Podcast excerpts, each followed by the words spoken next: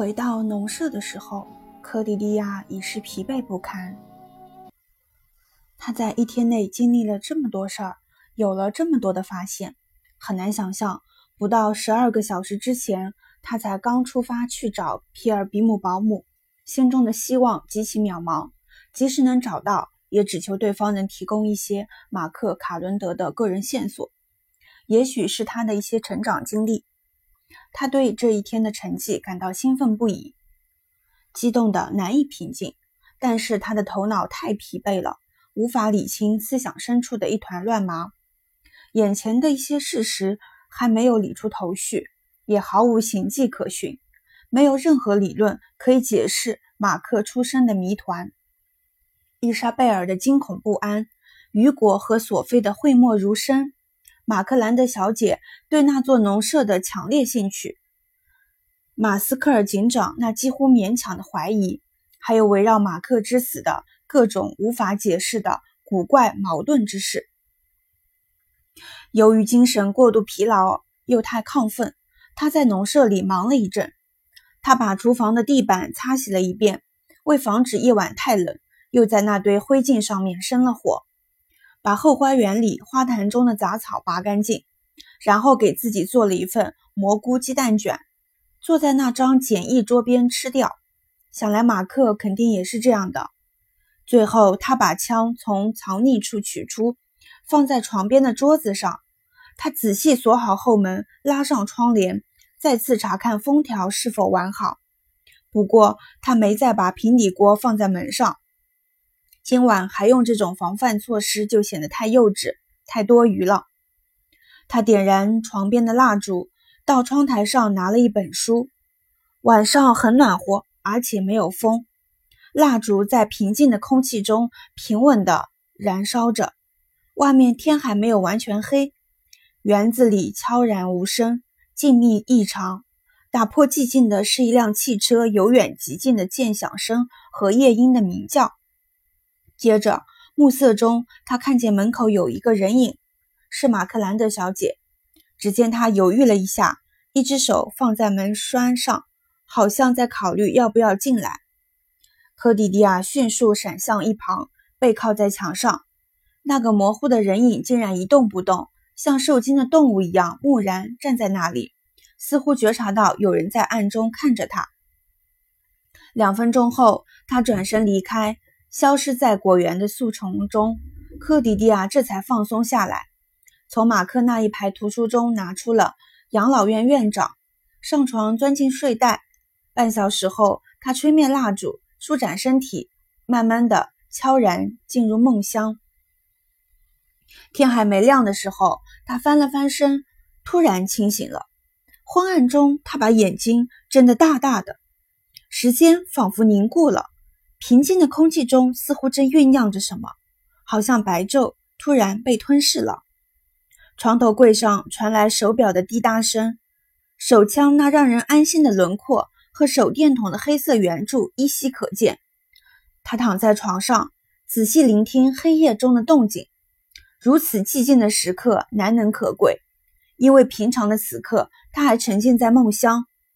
他觉得自己就像个新生儿，笨拙的。探索着周遭，他没有意识到恐惧，只觉得万籁俱寂，觉得疲惫。他的呼吸声在房间里回荡，而房间里纯净的空气似乎也在随着他一起呼吸。突然，他意识到自己被什么所惊醒，有不速之客光顾了这间农舍。在刚才短暂朦胧的睡眠中，他肯定下意识地听见了汽车的声音。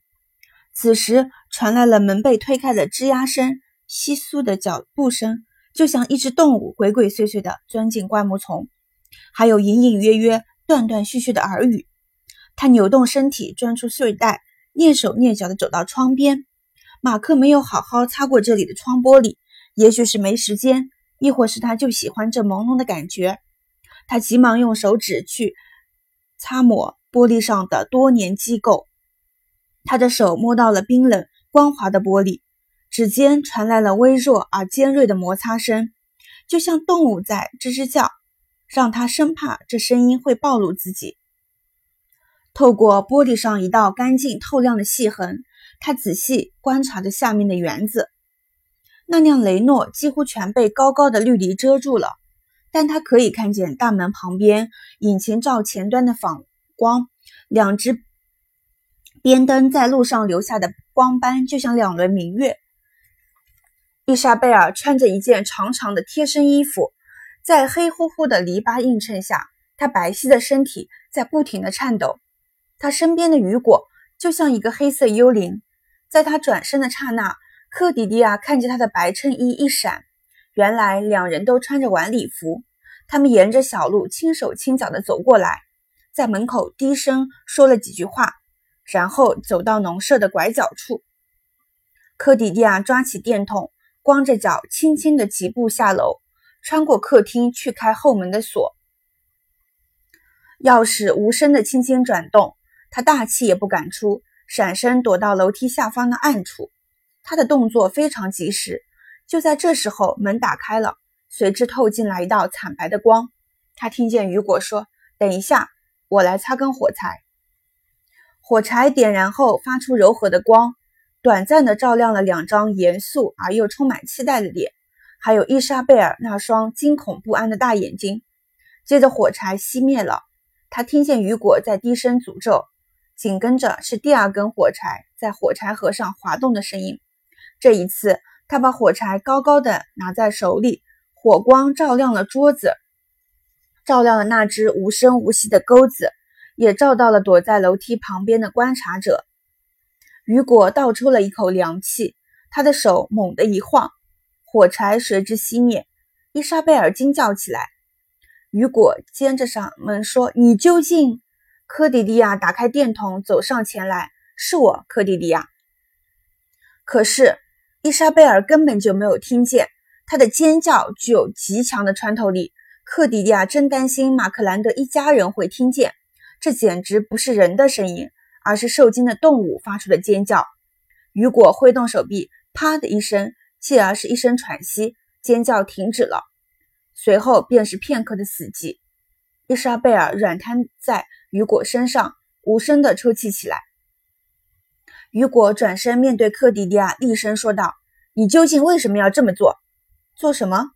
你躲在那儿，把他给吓坏了。你到这里来干嘛？我正想问你们呢。”我们来拿那幅安托内罗的油画。伊莎贝尔上次来这里吃晚饭时借给马克的，也是为了消除他对这里的执念。我们刚去过皮特俱乐部的舞会，觉得回家路上顺道来拿一下画，似乎是个不错的想法。显然，这他妈其实是个愚蠢的想法。屋里有喝的吗？只有啤酒。哦天哪，克迪迪亚没别的了吗？他需要来点厉害的。没有更厉害的了。不过我可以煮点咖啡，你去把火点上，就在那儿。他把电筒直立在桌子上，点亮了桌上的灯，又捻了捻灯芯，然后扶伊莎贝尔到壁炉边的椅子上坐下。伊莎贝尔浑身直打哆嗦。科迪迪亚拿了一件马克的厚毛衣，把它搭在这个女孩肩上。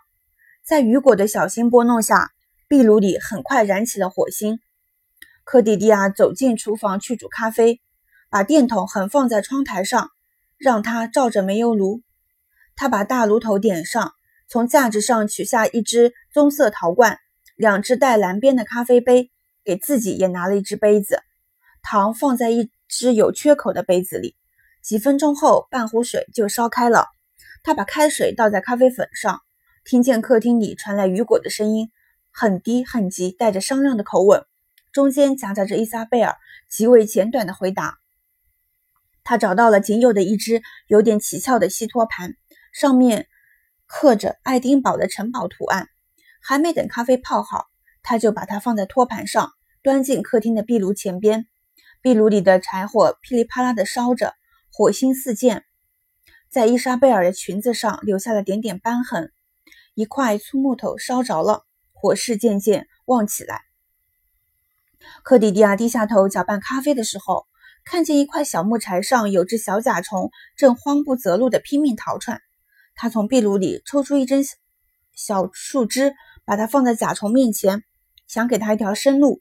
可是小甲虫反而不知如何是好，慌慌张张地掉过头，朝着火焰的方向拼命爬，然后又回过头来，最后从木柴之间的缝隙中掉了下去。